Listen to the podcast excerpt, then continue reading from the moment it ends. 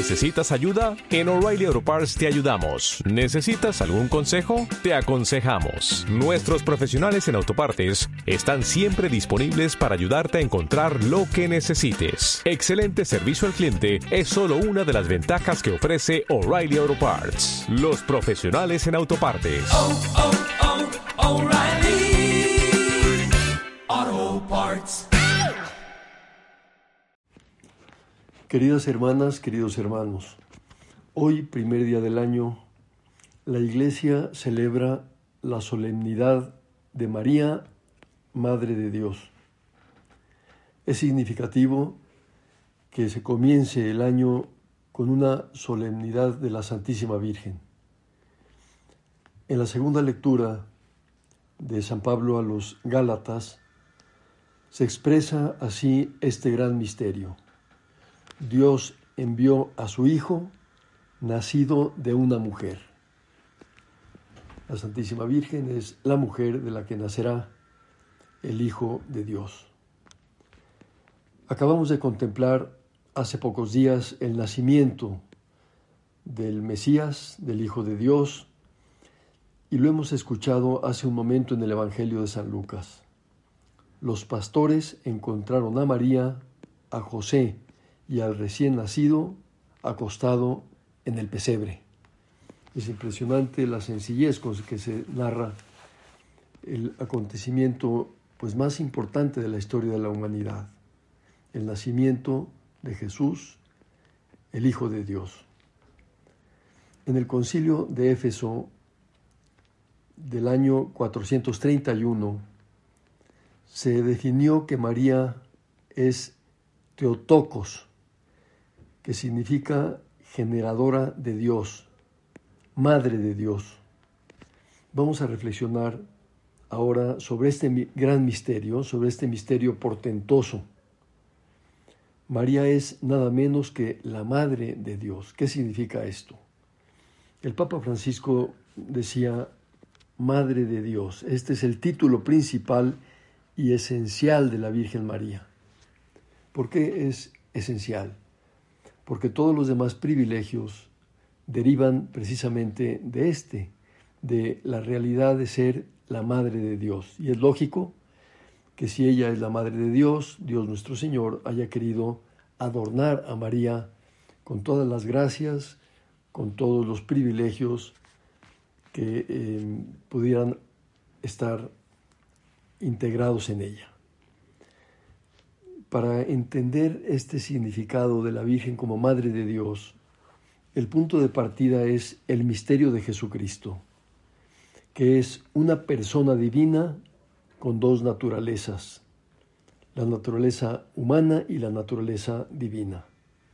Santo Tomás explica que la bienaventurada Virgen es Madre de Dios, no porque sea madre de la divinidad, o sea, de la naturaleza divina, que es eternamente anterior a ella, sino porque es madre, según la humanidad, de una persona que tiene divinidad y humanidad.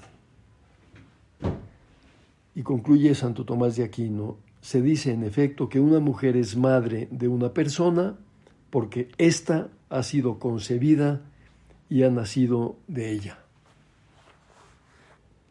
En otras palabras, entendemos que la Santísima Virgen María es real y verdaderamente Madre de Dios, porque concibió y dio a luz a la persona de Jesús, que no es persona humana, sino persona divina.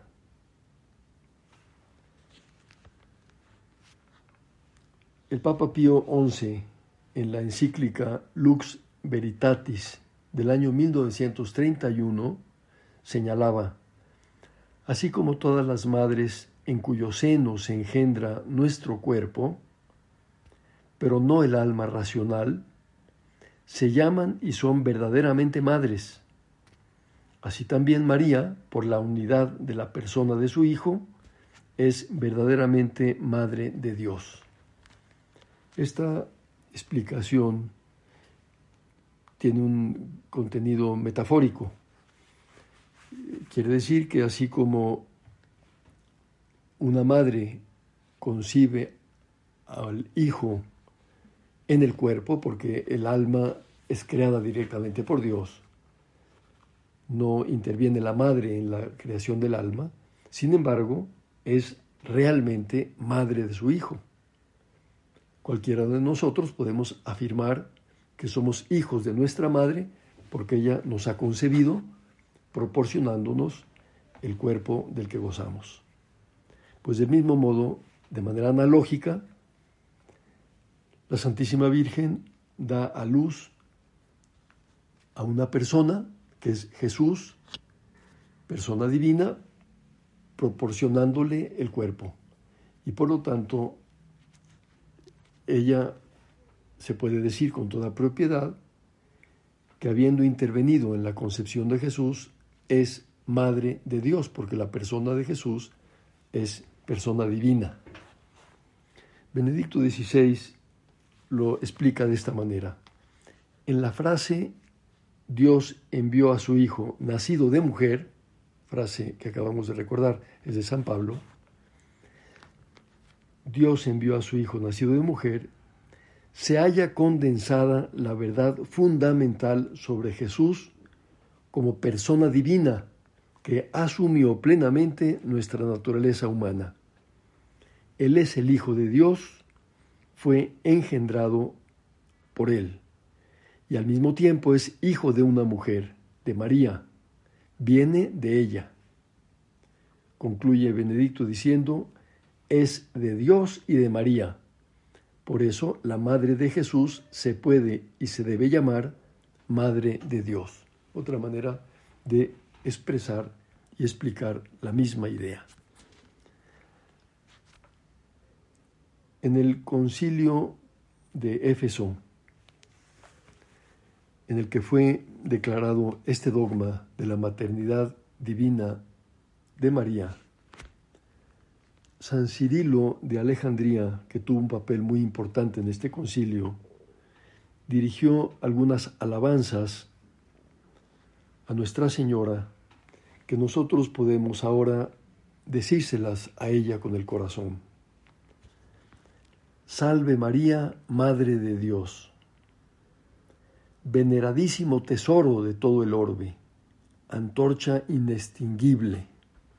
Son expresiones con las que se manifiesta la grandeza de María, veneradísimo tesoro de todo el orbe, antorcha inextinguible porque ella es luz que nos da una orientación en la vida y nos conduce a la fuente última de la luz que es Cristo nuestro Señor.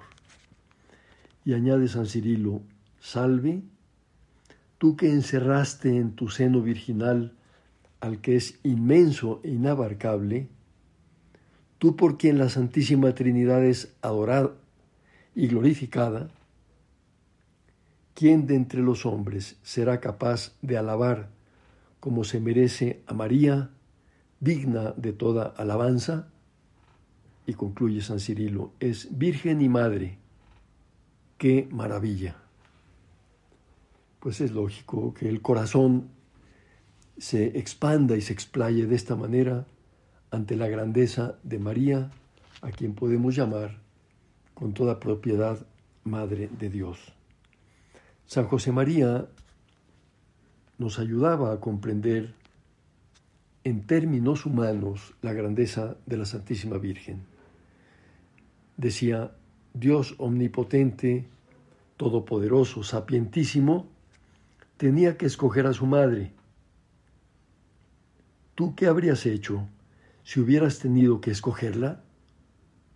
Pienso que tú y yo habríamos escogido la que tenemos, llenándola de todas las gracias.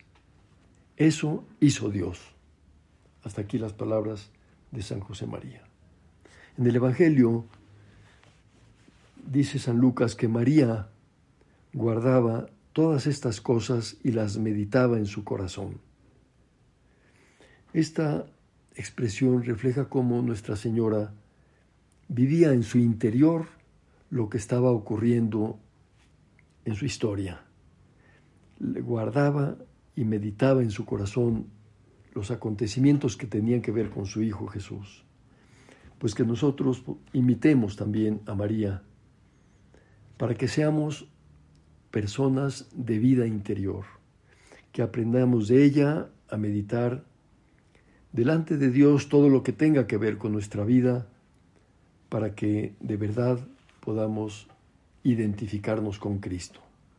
En la primera lectura del libro de los números de la misa de hoy se recoge una de las fórmulas de bendición más antiguas de la Biblia.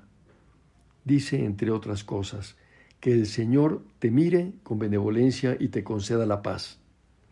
El Señor nos mirará con benevolencia y nos concederá la paz si tratamos a su Madre, que es también Madre nuestra, con todo el cariño de que seamos capaces. Pues al comenzar este año, hagamos el propósito de recorrerlo de la mano de María Santísima.